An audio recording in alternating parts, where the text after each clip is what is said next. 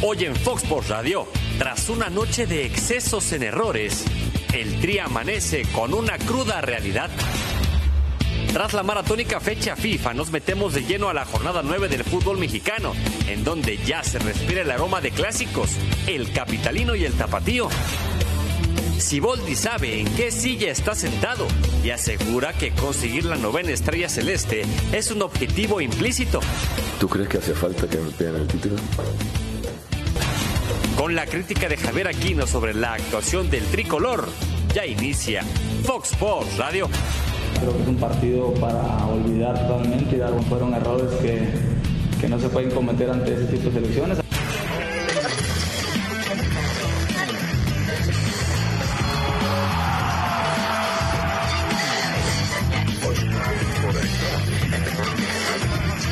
Fox Sports Radio.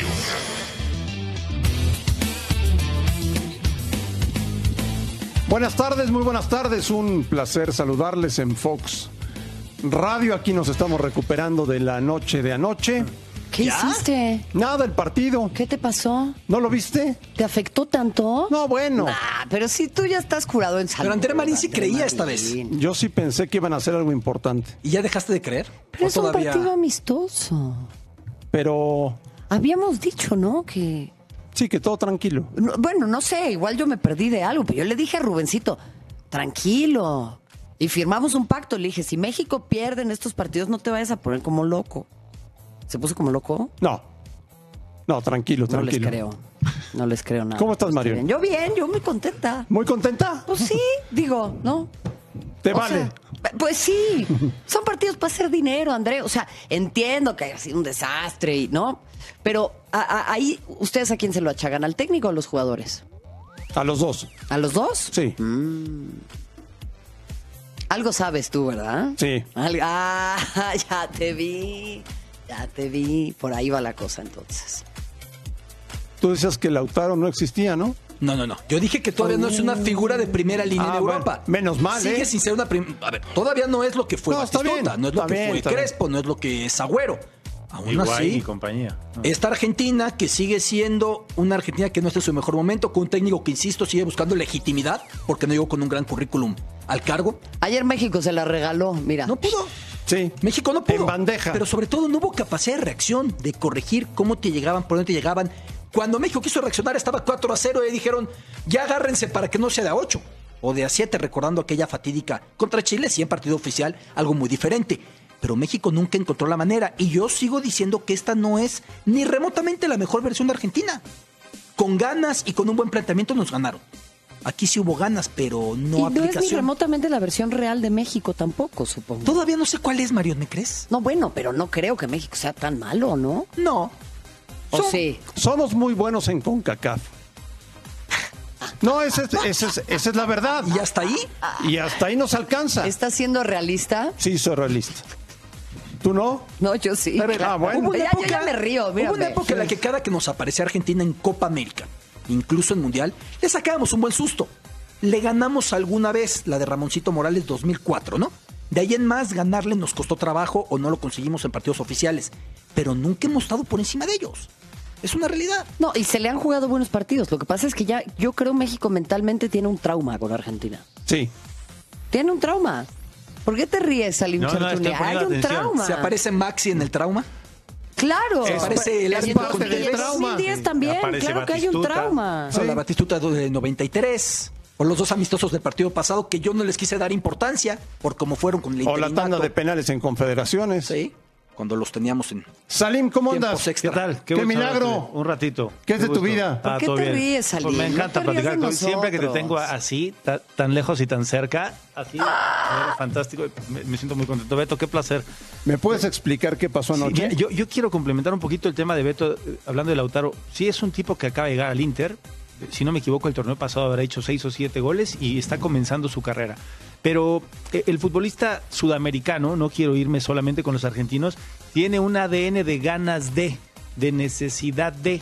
Y en estos partidos donde muchos podemos ver un signo de pesos que evidentemente está ahí, hay muchos que lo toman como una vitrina lo más importante posible para que mi siguiente contrato sea mejor. Y yo quiero partir de ahí, creo que el equipo ayer, los argentinos, pa- caray, tener a Dybala en la banca, nadie, vaya, en el mundo entero dices, eso es, eso es un lujo. Lo tienen que llevar por un compromiso comercial, no lo sé, pero el tipo jugó 20 minutos y marcó diferencia. Cuando ves al futbolista argentino con ese coraje, entrega, garra, lucha, te puedes equivocar. Y, y- y me viene muy rápido a la memoria aquella jugada de Osorio en el Mundial que quiere pisar la pelota Ah, y sí. no la alcanza No, bueno, a pisar. La de, la de Y es Sudáfrica. el segundo gol, ¿no? De Argentina. Exacto. El, el- Sí, el- sí, el- sí. el mundo del fútbol sudamericano, ahora de los argentinos, es un ADN donde yo me comprometo a dar lo mejor de mí, sin importar que mi equipo no tenga esencia, no tenga estilo, porque Argentina todavía no tiene un estilo, no tiene eh, grandes condiciones futbolísticas, sí tiene 11 muchachos en la cancha que dicen, yo no sé si es la camiseta o mi vida personal, Hay un pero yo aquí me individual. ma- yo me mato para que a raíz de tener esta camiseta puesta pueda yo mejorar mis condiciones de vida económicas, sociales y demás cosas. Y ayer en México los errores que evidentemente permearon el, las Los circunstancias del partido, centrales, Salim. entre tantas cosas, no Terrible. puedes justificar a uno, pero pe- caray, cualquier jugador de otro equipo en otras latitudes, Beto, te, te encontrarás con esa necesidad de, de tener a hacer cosas eh, fuertes, importantes, de, de tratar de hacer las cosas muy bien. Y creo que a México le costó mucho trabajo.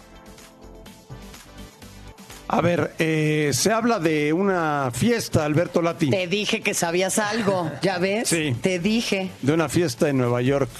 Mira, entre partidos amistosos yo no sé cuánta importancia dar a lo que se pueda decir ahorita. Yo creo que lo de ayer no fue ni por ganas ni por disciplina. Nos pasaron por encima, tuvieron mejor planteamiento. Es como yo lo veo, ¿eh? No tiene nada que ver. Yo no lo creo. Ya después si circulan imágenes, no circulan, no sé. Si hay indicación de que no se puede salir, es una violación. Si hay noche libre, pues hay noche libre. Es lo que tiene que aclararse, ¿no? ¿Bajo qué contexto hay? Si es que hay salida o no hay salida. Sí, claro. Decía Mecano, no hay marcha en Nueva York. Bueno, no hay, no, eh, sí. Sí hay marcha en hay- Nueva hay York. marcha en No, Nueva y puestos York, a ¿no? buscar al aire donde sea. ¿no? No, y acá hay, hay un talento para eso. Para buscar. Ah, ah, hay, hay hambre también, sí. Bueno, Miguel Ayun. Estamos Miguel, ¿cómo andas? bien, bien, bien aquí. Eh, un gusto saludarlos. Igual, Miguel. Eh, están circulando fotos, videos, ya sabes, ¿no? Sí, sí, sí. Sí, bueno, ya he recibido bastantes llamadas, mensajes y todo.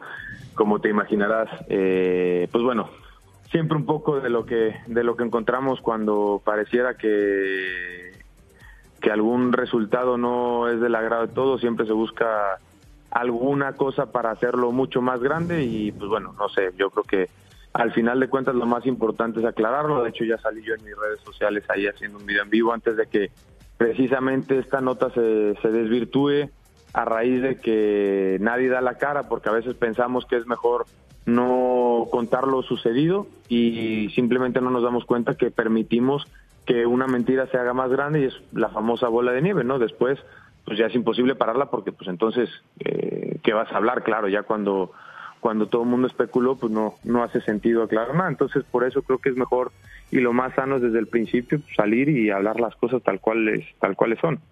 ¿Tenían permiso, Miguel? Sí, de hecho nos dieron la tarde libre desde las tres y media de la tarde hasta las 8.50 teníamos que presentarnos en, en un restaurante ahí en Manhattan para cenar todos juntos. Nadie se presentó en ningún estado inconveniente, nadie nada, fueron un par de horas, sí salimos, cada quien hizo lo que, lo que gustaba hacer.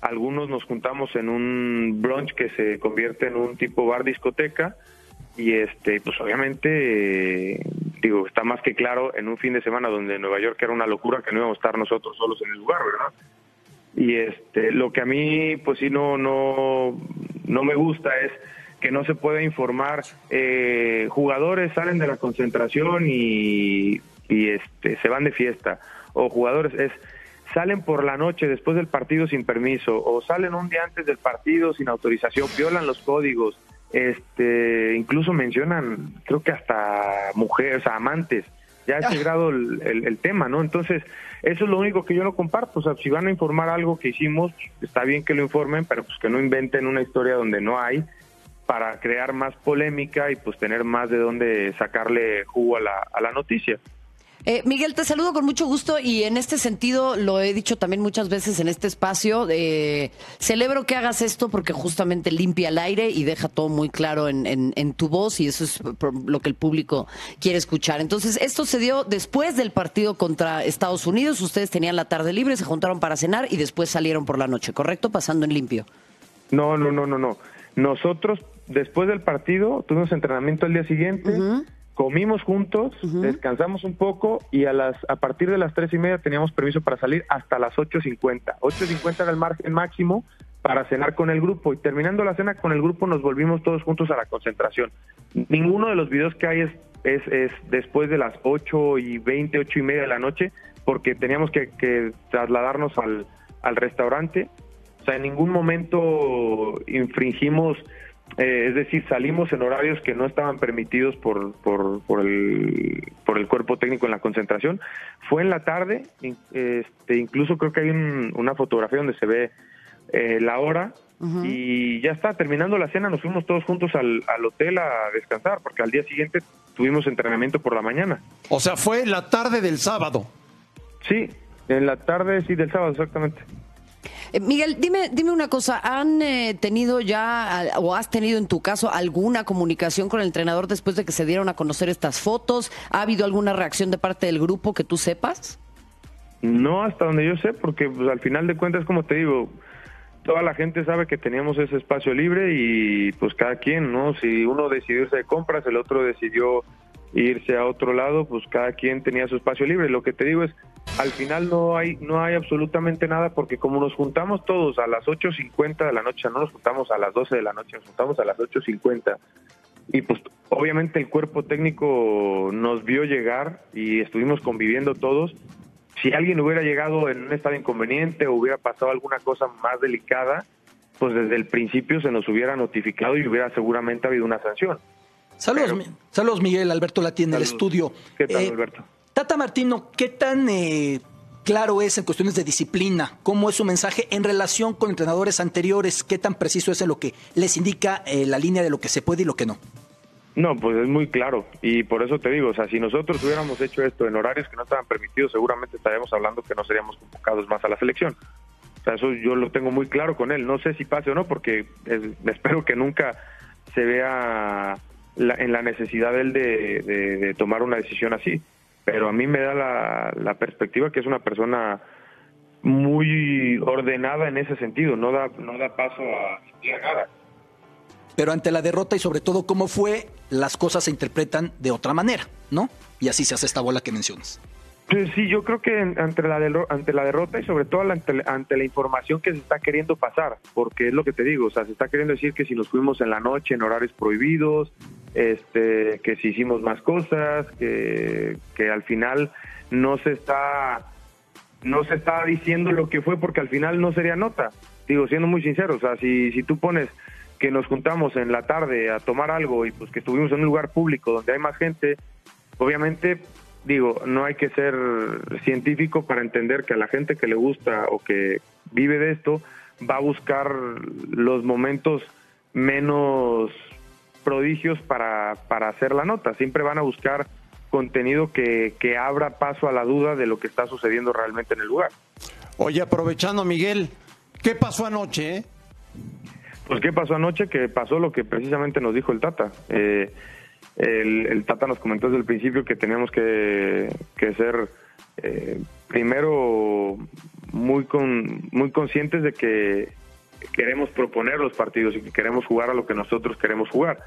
Pero, por ejemplo, nos dio puntos claves sobre Argentina y uno de los puntos claves era que ellos a la hora de recuperar una pelota eran muy verticales porque tenían gente potente al frente que podía sacar ventaja de esos espacios que pudiera encontrar y así lo, lo hicieron notar desde el principio y así lo hicieron sentir y pues bueno, creo que por eso digo que si, si, se, si al final de cuentas se analiza todo, se analiza todo, pues bueno, se puede dar cuenta que en los goles todos fueron en, en un contraataque o en una jugada directa después de una pérdida nuestra. Eh, desafortunadamente el resultado pues es, es el que es, ¿no? Yo creo que no hay nada que maquille un 4-0 y menos en un mismo tiempo, o sea, no fue que en todo el partido nos hicieron los cuatro goles, sino que en el primer tiempo nos hicieron los goles. Y pues eso da la sensación que, esa es la sensación que, le da a la gente una, no sé, de inferioridad muy grande, pero, pero al final de cuentas eh, es difícil, de verdad que es difícil explicarte eh, mi sentir porque en la cancha yo no sentía que estaba pasando el partido para un 4-0. Lo que está claro es que tenemos que ser conscientes que ante rivales de jerarquía, y lo hemos hablado infinidad de veces, no son rivales como los que tenemos, eh, sin menospreciar a nadie en nuestra región, donde a lo mejor tienen una ocasión y puede ser que peguen el palo, que la tape el portero, que la fallen. No, aquí estos son jugadores que, que están en, en una calidad eh, por encima de la media y que si van a tener una oportunidad te van a vapulear y te van a acabar. Ese es mi análisis del partido, te digo, pero al final es un análisis que cada quien puede darlo. Ustedes que se dedican también a eso, pues pueden tener una perspectiva a lo mejor distinta y pues es donde siempre sabe a, a- a debate. Miguel, buenas tardes, te mando un fuerte abrazo. En, quitando el- la parte de- del marcador, que sin duda es contundente, ¿en dónde es Argentina mejor equipo que México? En la parte de cómo repliegan, cómo, cómo pueden ofender, cómo pueden vulnerar, ¿dónde son mejores que, que un mexicano, que un equipo mexicano? ¿En lo técnico o en lo táctico? No, yo creo que ayer ellos ellos hicieron algo que nosotros eh, no hemos no entendemos porque a lo mejor no lo vemos así de esa manera, pero pues, es raro que un equipo como Argentina se te meta atrás a defender eh, y a buscar las, opcio- las opciones de, de gol y las ocasiones que tuvieron. Normalmente uno esperaría que Argentina sea el que sale encima de nosotros, el que nos tiene la posición de la pelota, el que nos la circula, ¿no? Entonces yo creo que hay que hay que destacar que también es un equipo que tiene esa versatilidad para poder para poder jugar de ambas formas, cuando tienen que tener la pelota y que cuando tienen que, que jugar, pero cuando tienen que ser determinantes, defender bien, eh, ser intensos en, en zonas de, y en labores defensivos, lo hacen, ¿no? Porque eso es lo que, en mi opinión, hoy los hace más completos que nosotros. Cuéntame, por favor, Miguel, ¿cómo fue la entrada al vestuario al medio tiempo, no? Porque claro, los que lo vemos por el televisor estábamos completamente perplejos, sin comprender.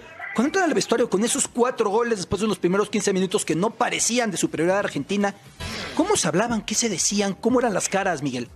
No, pues obviamente que eh, fatal, entras con un sentimiento de, de frustración porque porque es lo que te digo, o sea, tal cual como lo, como lo dices tú, nosotros también, o sea, es- no entendíamos qué estaba pasando y por qué eran- había un 4-0 en un partido que no estaba para ser 4-0, ¿me entiendes? Habían llegado un par de veces nada más y, y no uno no es capaz de, de entender en el momento eh, qué y cómo y cómo pasan pasan las cosas. Lo que a mí me gustó mucho que, que fue la reacción del grupo eh, de seamos inteligentes, hemos pasado por momentos complicados. eh, en este momento es donde tenemos que seguir aprendiendo y seguir creciendo. Y ahorita es momento de, de apechugar y salir a dar la cara y a hacer las cosas lo mejor posible.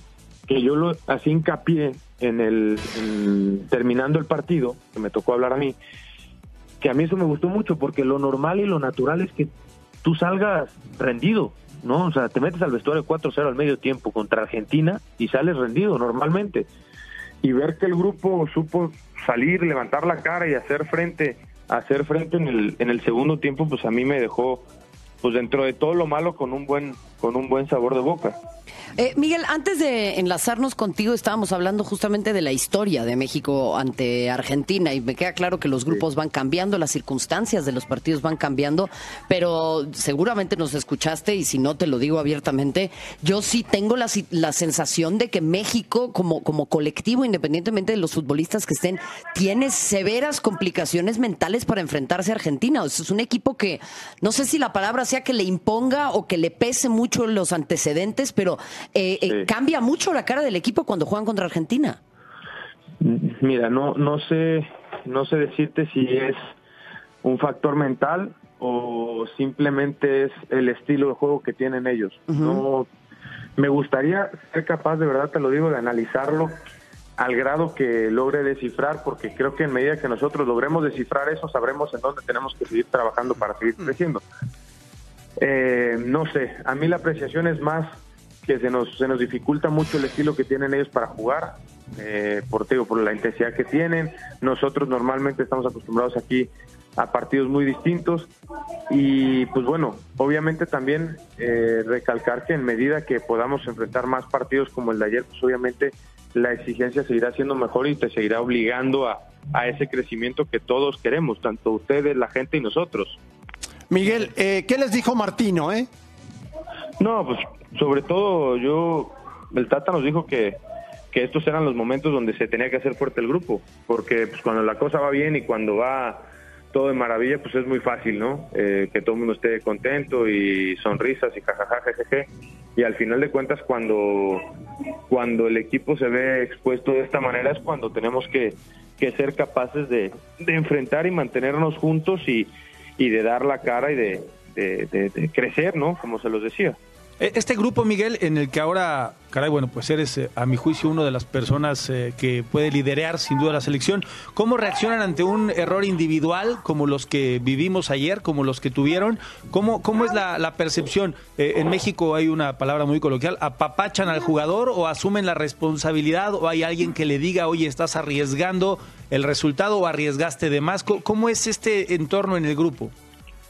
No, al contrario, el grupo, el grupo ha sido un grupo que siempre va para adelante, que siempre, pues más como dices, yo creo que cuando, cuando es circunstancial un error o lo que sea, se apapacha.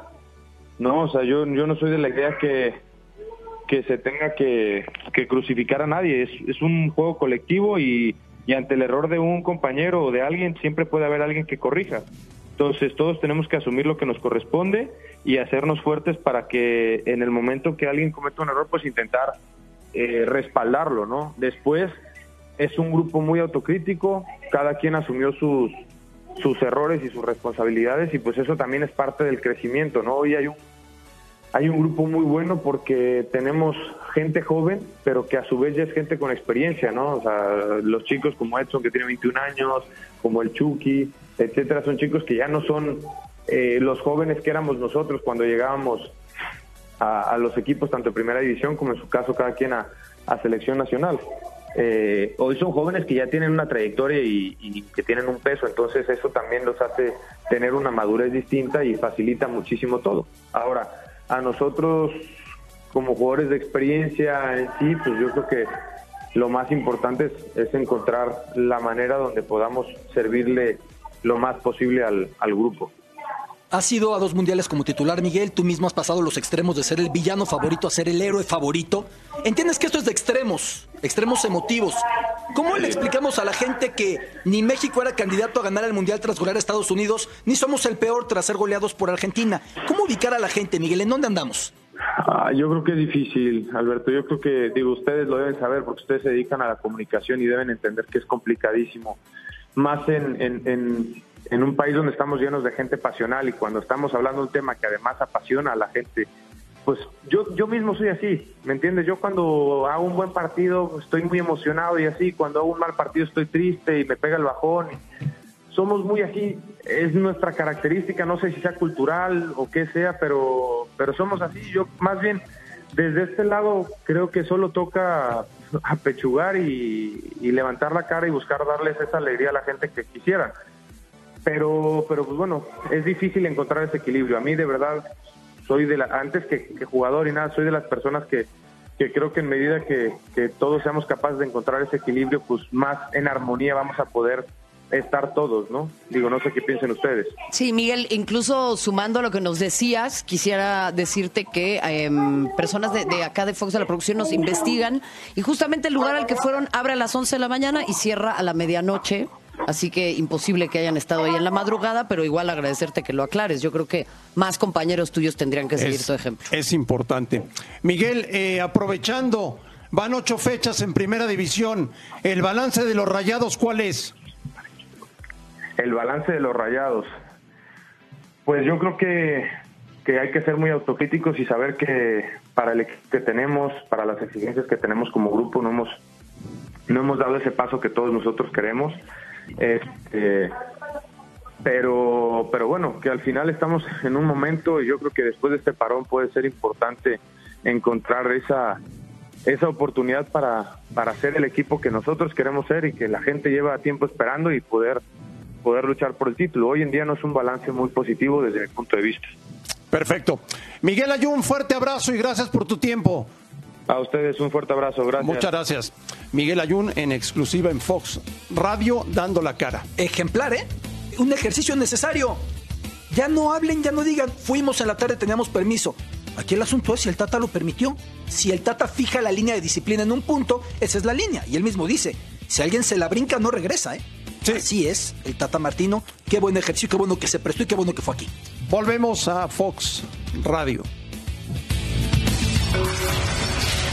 La fecha FIFA no solo vio caer el invicto de Gerardo Martino al mando del Tri, sino que estableció otras marcas o puso a estrellas cerca de ellas, tras el caso de Cristiano Ronaldo, que marcó cuatro goles este martes contra Lituania y se puso a solo 16 dianas del récord de más tantos en una selección que pertenece a Al Idaei de Irán. También cayó la marca de Tite al mando de Brasil con los últimos 17 partidos sin perder, desde el último en Rusia 2018. La verde amarela perdió contra Perú y en más resultados, Honduras derrotó 2 a 1 a Chile.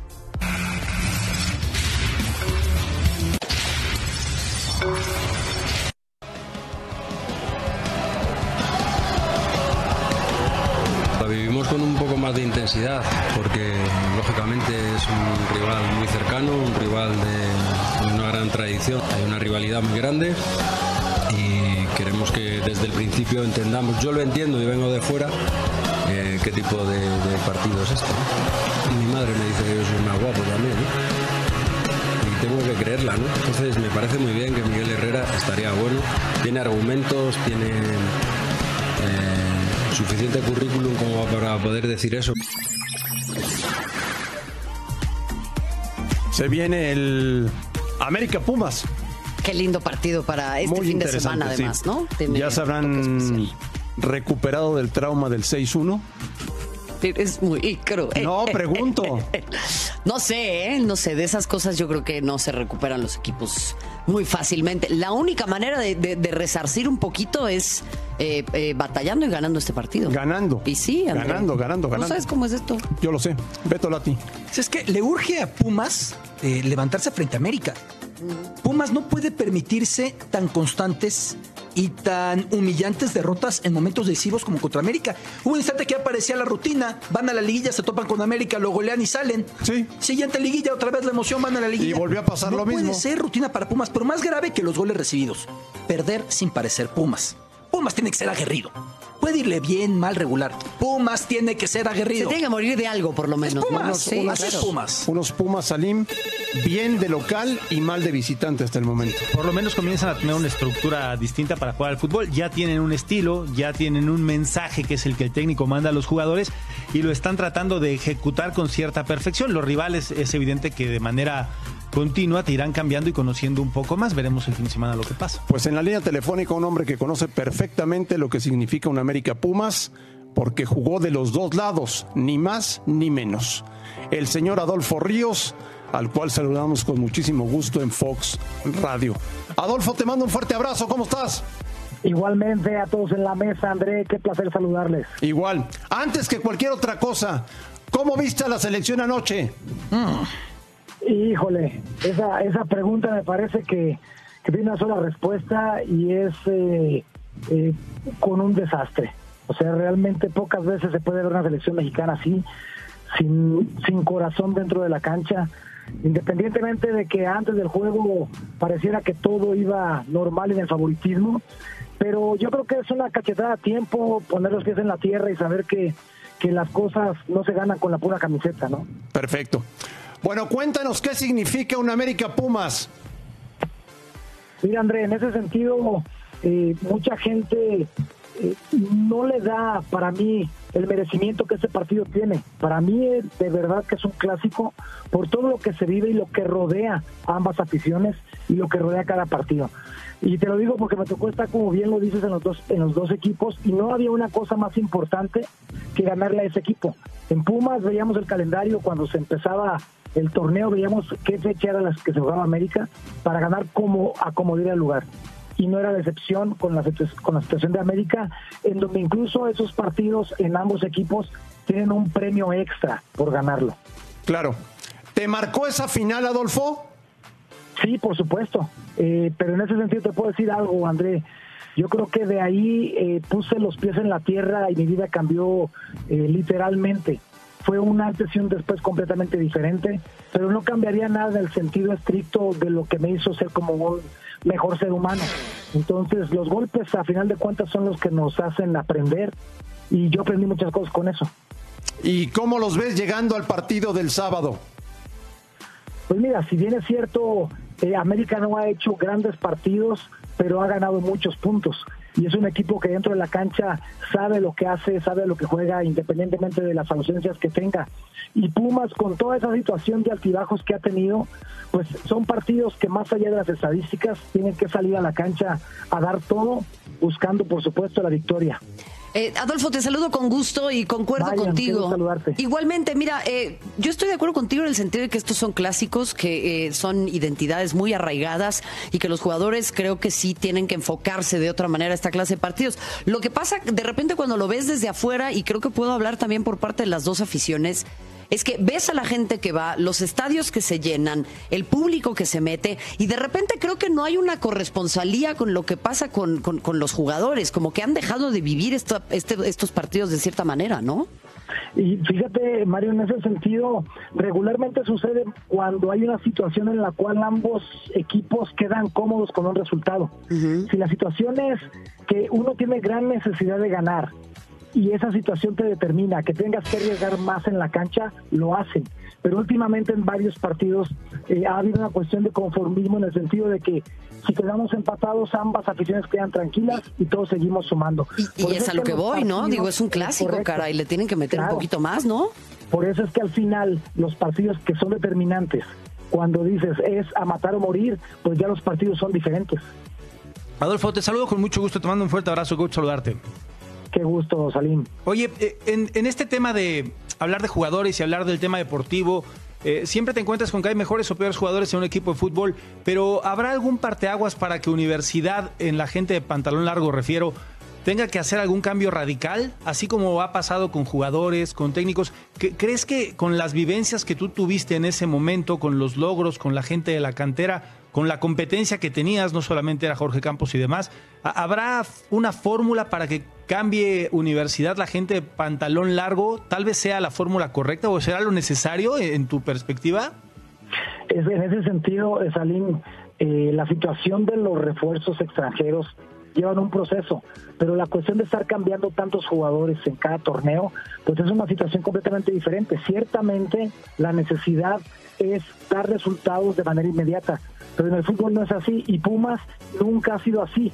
En Pumas, eh, recordando los grandes jugadores eh, extranjeros que han llegado, que hicieron historia, que jugaron durante muchos años en Pumas, hoy en día se están cambiando cada rato y eso hace que no haya una- identidad y principalmente darle un seguimiento al trabajo que tiene que hacerse. Adolfo, querido, te saluda Alberto Lati, ¿cómo estás? Beto, qué gusto saludarte. ¿Qué mesa, señores? ¿Qué mesa? Hombre, bienvenido. Gracias, Adolfo. Lánzate aquí y ponemos una silla. Eh, desde Querétaro. A ver, Adolfo, ¿cuánto se parecen estos Pumas a lo que la gente quiere ver como Pumas? Porque yo planteaba en la mesa, Pumas quedó fuera goleado por la América hace ya varios meses y no parecía Pumas, no era la garra. Estos Pumas con Michel, con Chucho Ramírez en la directiva, ¿cuánto se van pareciendo a lo que la gente quiere ver en CU tradicionalmente? En casa es un equipo que es muy complicado, no solamente por el horario en el que se juegan los partidos, sino por esa situación de comodidad que tienen de jugar de locales. Y ahí se ve un equipo fuerte, un equipo aguerrido, un equipo que, que a su gente le da en base al empuje que esa misma afición tiene con su equipo y pueden tener resultados como locales. Pero Puma regularmente es un equipo que tanto en casa como fuera, históricamente siempre ha hecho grandes partidos. Y en esa situación le ha costado mucho como visitante. Adolfo, yo te preguntaría, eh, también hablando del, tema de América y, y vinculándolo, si quieres, con la actuación de la selección mexicana de ayer, ahora ya con paños fríos, habiendo pasado un poco de tiempo, las actuaciones de Guillermo Ochoa, ¿qué te han parecido?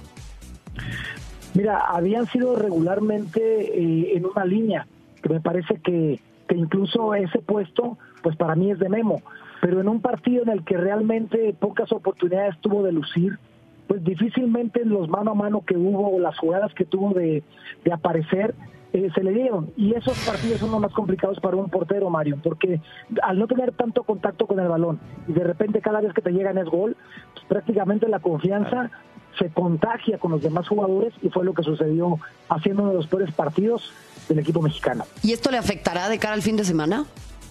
No creo, porque a final de cuentas es selección nacional, ahora hay que ponerse nuevamente el uniforme del equipo que representa y de ninguna manera, al contrario, se va a ver como una revancha. Y esta revancha eh, no solamente es en su sentir como persona, sino como portero de América. Adolfo, ya hemos platicado varias veces el tema y me parece muy relevante. La diferencia de responsabilidad entre pararse entre una portería, la de Pumas, y la otra, la de América. ¿Cuál es la diferencia entre estos dos puestos? Mira, no hay una diferencia porque ninguno de los dos arcos eh, es cómodo recibir gol, jamás. La situación acá sí hay una presión extra en todo lo que representa América. Por Más todo América. lo que, sí, por supuesto, el peso es más fuerte. Ahora, ¿cuál es el, el problema que tiene el portero de Pumas? Que puede hacerte un gol Cruz Azul, puede hacerte un gol eh, Morelia, puede hacerte eh, un gol Puebla, pero si te hace un gol América, ahí la diferencia la hace la afición de Pumas. ¿Y cómo está la portería de Pumas con Saldívar? bastante bien, ha crecido muchísimo, ha trabajado mucho.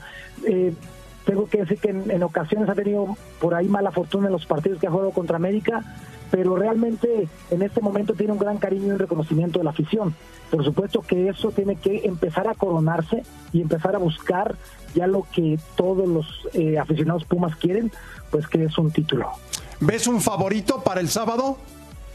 En la situación de la localía, lo que representa la forma de estar jugando, eh, sí creo que América tiene una ventaja, pero en esa situación eh, Pumas ha hecho grandes partidos en el Estadio Azteca y creo que va a ser un partido muy parejo, independientemente de la situación y características que tengan en la tabla. Beto, eh, perdón, eh, Adolfo, en tu, en tu momento con, con Universidad, llegar a jugar en la primera división tenía un proceso muy importante, costaba mucho trabajo llegar. Hoy está muy abaratado el tema de que llegue algún jugador no nacido en la cantera de universidad al equipo sin darle la oportunidad a los muchachos que están en la cantera. Prefieren arriesgar algo del dinero, algo de la cartera, dándole minutos y oportunidad a alguien que no nació en la cantera de universidad en lugar de poner a muchachos de la cantera y arriesgar ese mismo tiempo. Sí, estoy de acuerdo contigo, eh, Salim, porque eh, la situación está en que buscan un resultado inmediato. Y todo esto que representa un proceso, pues prácticamente lo están dejando de lado. Y eso sí determina una situación de identidad, de compromiso y principalmente que la gente vea cuáles son las formas de llegar. O sea, en aquel entonces eh, tuve la fortuna de, cuando llegué a primer equipo, pues había grandes jugadores, no solamente Beto Aspe, Memo Vázquez, estaba Luis Flores, Rafael Amador, Raúl Cerdín, eh, Manuel Negrete, Luis Flores. Entonces realmente, dices, llegas tú a ese nivel y literalmente la jerarquía era completamente diferente. Y hoy en día sí se ha ido perdiendo esa situación de identidad de liderazgo que un equipo como Pumas debe tener. En tu larga carrera, Adolfo, desde fines de los 80, tus inicios, mediados de los primeros 2000, el ciclo Pumas América, habrás visto cómo se recrudecía la violencia entre los equipos, cómo se distraía la atención de lo relevante que era la cancha. ¿Cómo fue este proceso? Porque no siempre hubo tal agresividad y de pronto ha terminado por ser habitual cada que se encuentran América y Pumas. ¿Cómo fue el proceso visto por ti desde Pumas hasta América en tu carrera? Pues todo ha sido realmente una situación de entorno. Eh, porque esa, esa situación que poco a poco se fue dando fuera de la cancha, eh, fue lo que fue distorsion, distorsionando lo que dentro de la cancha sucedía. Independientemente de que un equipo jugara bien o no, cuando había una situación de derrota, afuera era donde se magnificaba y afuera donde venían las burlas, las agresiones y prácticamente las aficiones se fueron eh, llevando un, a un margen y un nivel de agresión mucho, muy importante, en donde las familias ya corrían riesgos de llevar una camiseta u otra. Yo creo que estamos en un tiempo perfecto para que las familias puedan retomar esa afición y ese gusto por llegar a un estadio de fútbol, disfrutar un partido independientemente de quién gane y que tenga la tranquilidad y certeza de que vas a salir seguro. ¿Qué partido tienen que hacer Pumas el sábado? Mira, un partido sumamente inteligente en donde no le den toda la iniciativa eh, al equipo de América, porque a final de cuentas la situación de altura no va a pesar de ninguna manera. Creo que la cuestión de trabajo por el área que juega Pumas le viene mucho mejor jugar en la noche y, y principalmente la identidad de Pumas es apretar en todo momento en todos los sectores de la cancha y es lo que tendría que hacer para poder aspirar a sacar un buen resultado contra América. ¿A quién le vas? ah, qué buena pregunta. Ese es el momento más tranquilo que tengo, mi estimado, porque gane quien gane, me quedo tranquilo. ¿Con esto te quedas tranquilo? Exactamente. Muy bien. Oye, ¿qué es de tu vida, Adolfo? Mira, estamos acá en Querétaro, eh, precisamente estamos arrancando la siguiente semana un torneo de fútbol que se llama Sueño MX, que voy a hacer en todo el estado de Querétaro, eh, llevando 32 equipos en todo el estado a visita recíproca, eliminación directa, que los chavos tengan una experiencia como los equipos profesionales de 15 a 17 años, donde los chavos van a poder llegar, viajar, hospedarse, jugar un partido y regresar a su casa, nuevamente buscando una posibilidad de sueño de llegar a un equipo de fuerzas básicas de primera división. Pues felicidades. Adolfo Ríos, gracias por tu tiempo, un fuerte abrazo. Un abrazo para todos, que Dios los bendiga, gracias. Muchas gracias. Este hombre que fue arquero importantísimo en los dos equipos, ¿no? Y en la selección. Y, en la selección mexicana. Copa América inolvidable que tuvo. La de Bolivia. Sí. Y luego por ahí anduvo. ¿Qué fue tercer lugar? Sí. Sí, pues, actuaciones muy importantes. Ya luego el Mundial no se le dio, ¿no? Como hay jugadores muy importantes que la Copa del Mundo no les llega, ¿no? Se les niega. Tato Noriega. Sí, por ejemplo. Jaime Lozano. Claro. Jimmy que fue muy importante mejor con algún momento, gol en algún momento para la golpe. Eh, y en cuanto a Adolfo, cuando le preguntaste a quién le vas, es muy político. Yo me imaginaba que no iba a decir, yo creo que Pumas le jala. Sí. Porque fue donde nació. Aunque luego con América sí se involucró de una manera muy especial con, con la afición americanista, ¿no? Y pasó por Veracruz también. Sí, claro. En un buen Veracruz momento. Y por Necaxa. Le debe doler, ¿no? Lo que está pasando en Veracruz. No, Siempre que pasas por un equipo donde te conviertes en un referente en su momento, te debe de doler la situación que está permeando y más lo que está pasando. Y lo de Veracruz, o sea, así no, bueno. le vayas al Veracruz es de pena internacional. De pena. Si le cuentas De a una pena, persona pena. A mí me da pena. en otro continente lo que le pasa a Veracruz le duele. Sí, claro. Oye, fíjate que en México hay un equipo con es tal que y es tal. un, y es un abuso del fútbol. Sí, lo más preocupante es que la siguiente pregunta sería, y pero no es de primera división. No, sí ¿Por es de primera Porque división. tiene treinta y tantos partidos No. seguidos sin ganar. No, porque pagaron. Ah, Lol. en México puedes explicarle eso pagar. a un No muchacho estaba. que En México puedes pagar. La semana pasada concluimos en esta mesa que aquí lo de estar en primera división es permanencia voluntaria. Sí, es como el cine de antes. Exactamente. No, te quedas sin gustos. Oye, y Adolfo se fue, se fue a Veracruz justo para dar sitio a Jorge Campos, ¿no? Esa fue la historia. Exactamente. Campos que venía pujando. Dos grandes arqueros. acabó de delantero. Simultáneos en Pumas. Volvemos a Fox Radio.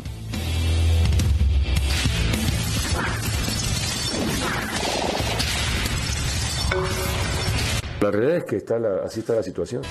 La realidad es que eh, no tenemos excusa. No hay excusa. El plantel que le toque, o los 11 que le toque entrar, están capacitados para, para enfrentar este partido.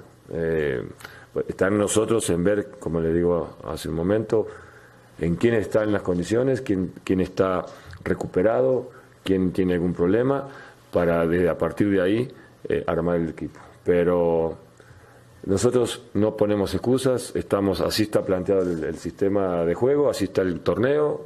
eh, el equipo tiene un plantel vasto como para poder encarar y competir el partido que viene. No, hay que ir de a poco. No se puede, no se construye un equipo de la noche a la mañana. Hay que ir de a poco y tenemos que ir caminando, implementando cosas sobre la marcha en pro del resultado, pero intentando siempre eh, jugar como nosotros pretendemos que juegue el equipo. ¿Tú crees que hace falta que me pidan el título? No hace falta. Sí me pidió estar eh, entre los primeros cuatro lugares. Sí me pidió que tuviéramos muy bien al equipo, con mucha comunicación, con mucha integración, que es lo normal. Tienen muchos deseos de conseguir cosas, tienen deseos de, de- de- de- de lo- de gloria. Hay talento, hay capacidad y eso te facilita mucho. Fíjense que el viernes debutan tres técnicos. Matosas con San Luis, López Arza con Veracruz y Siboldi con Cruz Azul. Estos dos últimos entre ellos, ¿no? Entre ellos. Es el otro virus FIFA, ¿no? Sí. Después de la fecha FIFA aparecen. Pues dicen que técnico que debuta Gana. Gana. Bueno, en este caso igual no pierden, Igual. pero sería vergonzoso para Cruz Azul. Ah, no, bueno. No, no, no, no, no. Lo que les faltaba. perdón, pero- Lo que algo les faltaba. está, ¿no? Sí. no ganar la Veracruz sería una- un muy mal eh, indicio de cómo empieza esto, ¿no? creo que- por cómo anda Qué Veracruz. elegante es Beto Lati. Yo te diría, es un oso total. Pues puede decir oso, mal Un indicio. oso, un Es oso. un oso Sí. total. Para Veracruz, en toda, Veracruz. esta, en toda esta administración que ha tenido con el señor Curi, que llegue Arias, que, que cambie el perfil de la gente que normalmente lideraba el equipo en el cuerpo técnico, podría ser un factor importante, entendiendo el plantel que tiene, que es bastante pobre en cuanto a la calidad individual de, ojo, algunos de sus jugadores. Y del otro lado, para Cruz Azul, bueno, pues la exigencia está así. Decía Siboldi, bueno, esto es de trabajo y es de tiempo. Entonces estamos esperando que Cruz Azul tenga otro proyecto largo, más tiempo, más procesos. Eh, yo insisto, en el fútbol a billetazos es muy poco probable que consigas un título. Tigres con todo lo que invierte, por mencionar un ejemplo, América, Monterrey, con todos los billetes que le ponen por delante, no te garantizan el título, no es solamente invertir dinero. Punto. ¿Cómo, cómo, ves estos. ¿Cómo ves estos tres cambios? Eh, Me gusta lo de lo de Veracruz, que, vaya, no me gusta, me llama la atención porque cambia el perfil de lo que normalmente llegaba a la dirección técnica. O sea, llega Raúl Arias, que pues, me imagino estará empapado de todo lo que pasa en el fútbol, pero el cuerpo técnico es, es un cuerpo agénico, un cuerpo técnico mucho más eh, ajeno a la estructura de campeonar, de liderear, es eh, más humilde para poder trabajar con los muchachos y hacerlos entender. Y digo humilde con todo respeto porque Lopsas es un tipo muy preparado. ¿Y lo de Matosas? Eh, Me sorprendió y sobre todo por la forma en la que sale de Costa Rica, lo que declara para salir de Costa Rica, me parece a mí una falta de respeto dirigirse así a un, a un país que le dio trabajo. ¿Y lo de Siboldi?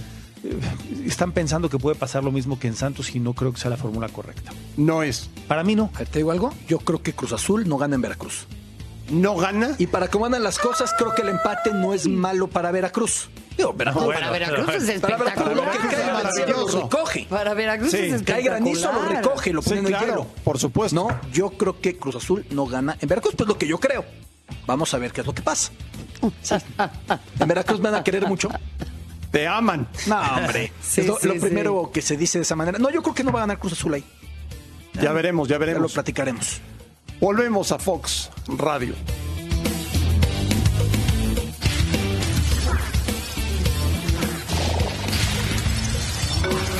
Me parece que, los partidos se, se dan de una forma o de otra, a veces eh, se dan resultados más abultados como, como el que se vio, eh, pero es un partido amistoso, es, es muy importante para nosotros y yo hago por ahí la, la crítica, digamos, para mí, para Argentina, que fue un partido bueno, que fue un partido donde el equipo se, sintió bien haciendo las cosas que habíamos trabajado, así que eso es lo bueno. No soy quien para hablar de la, selección mexicana, yo hablo de la Argentina, digo que, estamos trabajando bien, que, el partido se dio lo que habíamos trabajado mucho en, los días que, tuvimos previos al encuentro.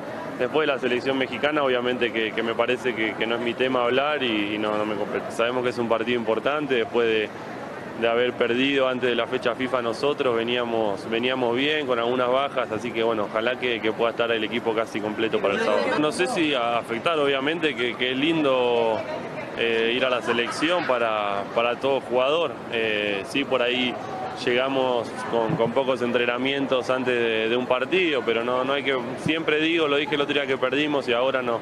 No hay que poner excusas, hay que trabajar. Yo creo que no somos ni víctimas ni favoritos, eso por ahí es algo más que, que se da para afuera o que, que hablan ustedes. Nosotros trabajamos, seguramente la gente de Puma está trabajando y es un partido de fútbol, puede pasar cualquier cosa. Que desde que estoy acá se, se siente mucho el partido ese, hay una, una rivalidad muy grande, así que es un partido muy importante, es un clásico para nosotros. ¿está? Qué buen jugador es este hombre, ¿no? Sí, es Qué buen jugador. Qué buen el mejor jugador. en su puesto y en México. Sí, sí lo es. creo. Sí, sí lo es. Y no sé cuánto dure por acá. Antes de irse a Europa. Sí, ya se lo querían llevar hace un rato, ¿no? Sí, Ese es un modelo que a la América le está saliendo muy bien, ¿eh? le está funcionando. En esta gestión le está haciendo Tiene- muy tiene bien un- desde la anterior. Es, es consistente para jugar al fútbol. Eh, Es, es muy raro que tenga un error distinto al que tuvo el partido pasado. Es muy Pues es un preciso en lo que aprendizaje. hace. Sí. Eh, y, y de la parte de que dice Marion, eh, eh, América ha sido un equipo de recambio. El más viejo es Paul Aguilar, que debe tener 8 o 9 años en el equipo. Y todos los demás han entrado a un proceso donde tienen que llegar a aplicarse, conseguir algo importante, sólido, hacerse presentes en la cancha y después si consiguen un título, qué bueno. Pero si a los 2, 3 años no da, empieza viene un recambio y América lo ha manejado muy bien. ¿Tú cómo ves el América Pumas? Eh, América viene de, de cómo perdió con Atlas y después cómo gana Universidad de último minuto. Eh, el encuentro anímico será muy importante en la cancha, el, el- el momento inicial del partido. Creo que América será un controlador en el aspecto individual y tal vez tácticamente Pumas parapetado no dejará que lo vulneren mucho, Pero podrá ser mucho. Eso mejor. puede cambiar un poco el momento anímico por la fecha FIFA, ¿no?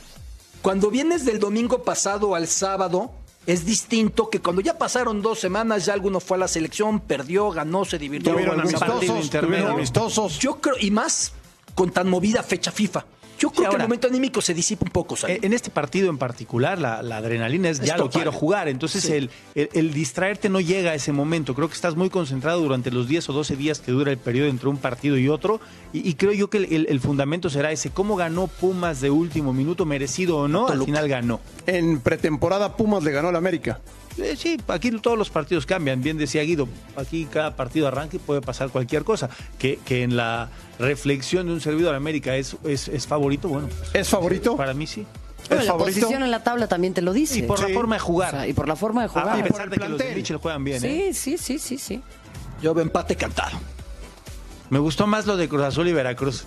Otro empate cantado. Para ti todos son cantados. Esos dos sí. Chivas Atlas. También. Empate. Ya tengo tres. Híjole. Me faltan, me faltan seis. Gracias por vernos. Un fuerte abrazo y aquí los esperamos el día de mañana.